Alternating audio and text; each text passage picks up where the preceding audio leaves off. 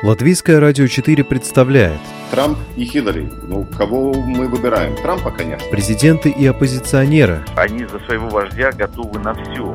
History will not forget what he did. Very special man and president. Монархии и поп-звезды. Ну, какой его бизнес? Ну, какие-то деньги зарабатывает. Ну, это, конечно, не миллиарды долларов. Чушь. Новые герои и знакомые и незнакомцы. Вообще непонятно, что это за кандидатура. Возможно, это не те обвинения, которые будут ему предъявлены. Личности и события мирового масштаба в программе «Мир в профиль».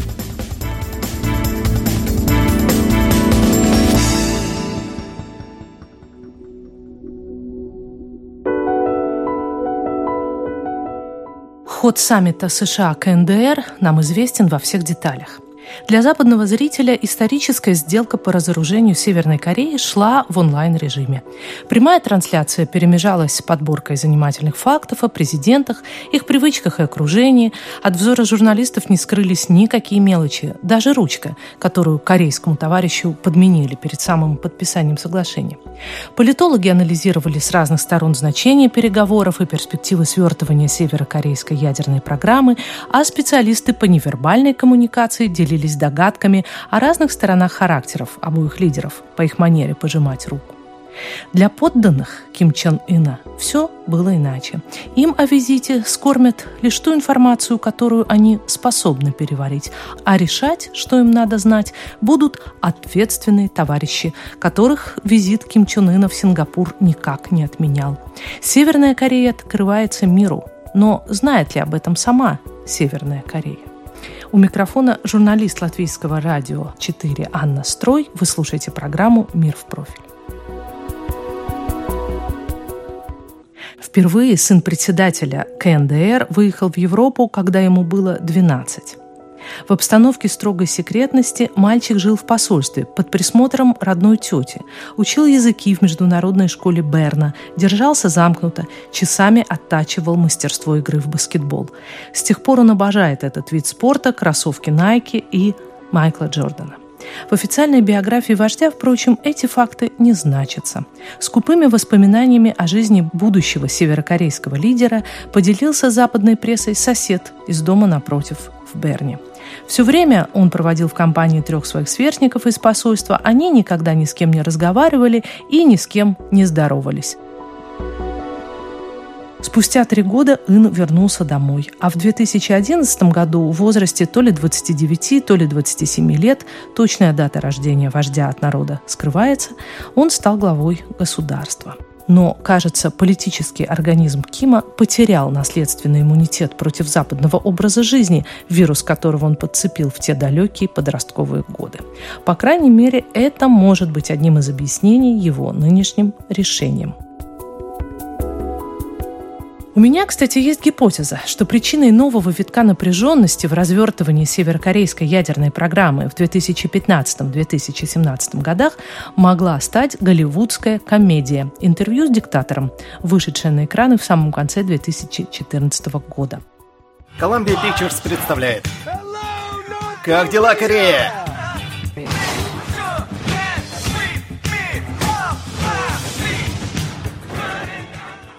Фильме, приглашенный в Пхеньян на вип-интервью с Кимом, ведущий популярного телешоу из Америки, после недолгих колебаний берется за задание ЦРУ и, обходя все капканы секретных служб, в финале убивает главу последней империи зла.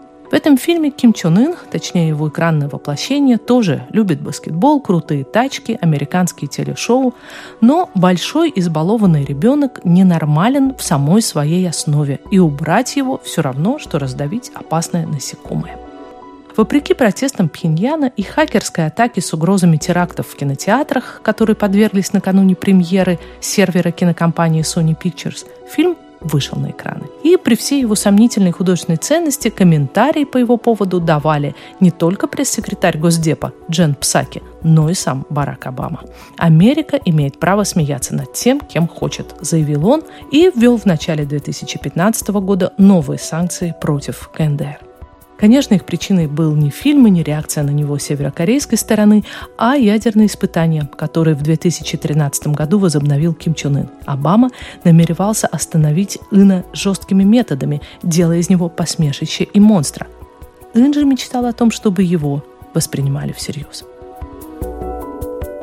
Администрация Обамы намеренно проигнорировала возможность начать диалог с Северной Кореей, заявил накануне сингапурского саммита баскетболист Деннис Родман. Он стал первым американцем, с которым встретился и даже подружился глава последнего коммунистического режима. Родман был в Северной Корее шесть раз. Баскетбол – не идеология и не политика. Он большой ребенок. Этот парень хочет ездить по миру, он хочет прилететь в США на баскетбольный матч, наслаждаться жизнью. И он хочет, чтобы жизнью наслаждался и его народ. Татуированный бугай в кепке с трамповским лозунгом «Make America Great Again» и в майке с надписью «The Peace Starts in Singapore» расплачется в прямом эфире телеканала CNN, когда будет рассказывать о том, как его прессовали за симпатии к стране-изгою. And I tried to do that to Obama. And Obama didn't even give me the time of day. I asked him. Ким Чен Ын еще пять лет назад при Обаме был готов начать разговаривать с Америкой, но сохраняя свою честь и соблюдая свои интересы. Никто из верхов даже не позвал Родмана поговорить об этом. С приходом Трампа появилась надежда. Просто повезло, что он знает обоих этих парней. После смены власти в Вашингтоне Родман отвез в Пхеньян книгу Трампа «Искусство сделки». Потому как Ким Чен Ын будет держаться на своих первых и сразу объявленных историческими переговорах с южнокорейским президентом, а потом с председателем КНР, и вот теперь с главой Белого дома, можно сделать вывод. Он усвоил данные в этой книге уроки. Родман, наконец, перестает шмыгать носом. Сегодня им втроем удалось забить гол. И он был бы не против получить свой кусок Нобелевской премии мира. Шутка, конечно. Дональду Трампу действительно очень была важна эта сделка.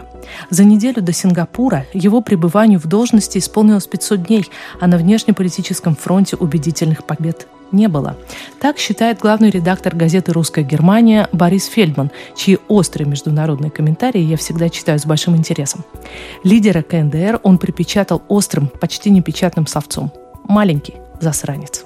Но и Фельдман согласен, что после встречи с Трампом маленький засранец стал большим. Теперь Голливуд может писать сценарий о хорошем Ким Чен Ыне. Он сумел стать для а, США, то есть для мирового гиганта, чрезвычайно важным. Именно из-за проблем самого президента Трампа Трампу колоссально нужен успех что-то большее, чем просто перенос посольства из Тель-Авива в Иерусалим. Сам надул этот шарик, сам его и лопнул, если посмотреть вообще на историю северокорейского так называемого кризиса. Ну, вы знаете, и да, и нет. Надул шарик все-таки Ин. Все-таки это он начал, ну как надул шарик, технологически он пришел к надуванию этого шарика, да? у него э, пошел цикл, он совершил одно, потом второе, потом третье ядерное испытание. Параллельно с этим он модернизировал старую советскую ракету, которая начала куда-то там летать и появилась некая композиция, при которой на вот эту куда-то там летающую баллистическую ракету якобы можно было бы пришпандурить какую-то ядерную боеголовку, до которой еще Северной Корее лет пять. Но на самом деле в теории возникла такая история, да, и Трамп, ну, должен был реагировать. Ну и плюс он сам по себе такой импульсивный человек. Что было несколько лет назад? Шли какие-то шестисторонние переговоры о Корее. Да, никто его голову не брал. И вот он начал нагнетать, нагнетать, нагнетать, нагнетать, поднял свою ценность и оказался за столом переговоров э, с самим президентом США. Это фантастика. То есть, если это осознанно, то я ему аплодирую. Давайте посмотрим еще раз видео сингапурского саммита, те кадры, что легко доступны в сети. Дональд Трамп ведет себя как хозяин, одержимый желанием, чтобы его вечеринка прошла хорошо. Как всегда, американский президент сыпет направо и налево своими terrific, excellent, great, прекрасная беседа, огромный успех, потрясающие отношения – Однако многие комментаторы сойдутся во мнении, что победу в сингапурском матче следует присудить Ину, а не Дональду. Они отмечают, что молодой политик, сколько ему 36-34, из абсолютно изолированной страны провел переговоры на пятерку. Он позволил себе похлопать по спине дядю Трампа и не дрогнул от его знаменитого агрессивного рукопожатия, длившегося 13 секунд под просто-таки пулеметным треском затворов многочисленных фотокамер. Вначале Ин еще выглядел растерянным, словно немного испугался, но после переговоров один на один на скуластом лице заиграла улыбка. Ким Чен Ын получил то, о чем его дед и отец, великие кормчие Кореи, и мечтать не могли. Выход на авансцену мировой политики. Правда, для этого Ыну пришлось отречься перед Западом от отца и деда. Было нелегко собраться здесь. Старые предубеждения и предыдущий опыт были препятствием на нашем пути вперед. Но мы их преодолели, и сегодня мы здесь. По соцсетям уже пошел гулять мем. Корейский Горбачев. Через 20 лет все будут говорить «такую страну профукал».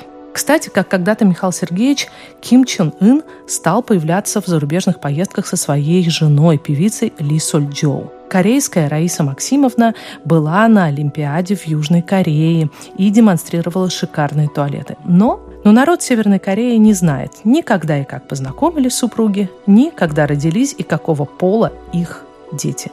Полная секретность. Моему собеседнику Борису Фельдману сравнение с Горбачевым не кажется обоснованным.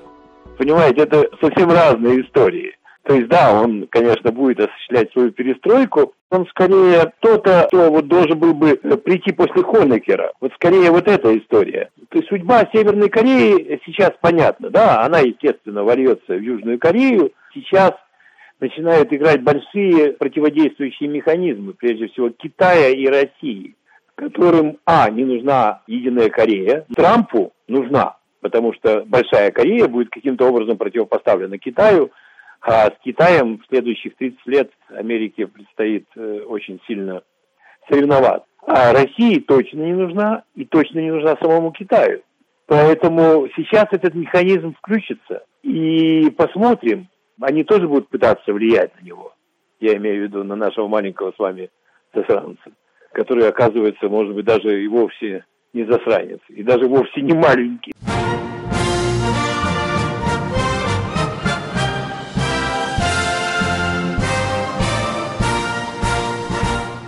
А народ Северной Кореи? Что думают там о Ким Чен Ыне и Дональде Трампе не могу, как говорится, знать. Мировые СМИ приводят множество комментариев на тему сингапурского саммита, ссылаясь на твиты глав различных государств и пресс-службы международных организаций, цитируя друг друга перекрестным цитированием, но вот северокорейских источников мне найти не удалось. Самый свежий на момент подготовки этой передачи материал веб-сайта Daily NK независимого ресурса о Северной Корее, базирующегося в Южной Корее с английской версией, был опубликован утром 12 июня, судя по всему, еще до саммита. Он об опасениях северокорейской партийной номенклатуры кадров, как сказано в статье, что позиции Ким Чен Ына еще больше усилятся. Не стоит забывать, что это позиции авторитарного лидера, не останавливающегося ни перед чем ради укрепления власти. Южнокорейский ресурс сообщает и о видеоинструктаже, проведенном накануне саммита секретариатом ЦК Рабочей партии КНДР для региональных партийных руководителей. Переговоры с США вызваны государственной необходимостью, учили на нем. Мы не должны использовать термины «реформы» и «открытость». Северная Корея никогда не пойдет по этому пути – нам сказали, что мы должны просто следовать приказам нашего верховного руководителя, и что закрытие полигона Пунгере не означает того, что мы отказываемся от ядерного оружия. Это всего лишь завершающий шаг ядерной стратегии нашего руководства. Так резюмировал услышанное на видеополитинформации анонимный источник. Кстати, на время зарубежного визита товарища Ким Чен Ына в наружных дружинах, охватывающих своей сетью всю страну, были объявлены ночные дежурства, а погранохрана работала в условиях повышенной опасности. На каждом предприятии и в каждом госучреждении были проведены политинформации для работников. А вот в пограничных районах были строго запрещены любые отлучки с рабочего места 12 июня. Несмотря на усилия народной милиции, там по-прежнему процветает контрабанда. Но в день зарубежного визита товарища Ким Чен Ына к нарушителям границы грозили применить особые меры. Наш отец может спокойно работать вне дома только тогда, когда в доме мир. Будьте бдительны. Приводит материалы из Северной Кореи южнокорейский ресурс Daily NK. К счастью для своего народа, Ким Чен Ын в Сингапуре не задерживался. Комментировать подробности саммита журналистам остался американец. С него за эту сделку еще спросят. Демократическая оппозиция в Конгрессе, встревоженная тем, не слишком ли большие уступки сделаны Северной Корее. Будет ли отчитываться перед партией товарищ Ким? Я передаю слово своему коллеге-журналисту Борису Фельдману. Вы понимаете, если вы его называете Горбачевым, то вы вспомните, с чем имел дело Горбачев. Никакой Трамп не может его защитить в ту секунду, когда он вернется в свой кабинет. Там его ждут не репортеры, ждут его такие, в общем... Дяди в пиджаках. Это они наружу там дают какие-то знаки, да, что вот он, ну, к солнцеподобному. А на самом деле они это прекрасно понимают, что элита это они, и его задача это сохранить их. Ему нужно сейчас каким-то образом избавиться, пока еще вот действует этот наркоз, что вот он первый кореец, встретившийся с президентом США, он должен быстро провести какие-то замены. Он там, кстати говоря, уволил перед встречей и министра обороны, и начальника генштаба, и, по-моему, начальника политуправления своей армии. Но этого мало. Там очень много зубров. У него никакого другого выхода нет. С этими людьми построить новую карьеру он не, карьер, Корею он не может. Это мы все понимаем. Естественно, эта партия будет реконструирована каким-то образом. Я не говорю, что она будет уничтожена. Сейчас вот Трамп, видимо, дал такие какие-то надежды. И, собственно говоря, эти надежды это и есть главный инструмент этого нашего с вами маленького засранца спасти свою шкуру. Вы слушали программу «Мир в профиль». Ее подготовила и провела журналист Латвийского радио 4 Анна Строй, оператор компьютерного монтажа Рейнис Будзе.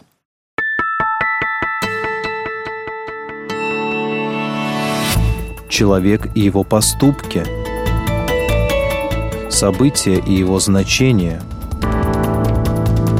В программе «Мир в профиль». Каждую субботу в 12.10 на Латвийском радио 4.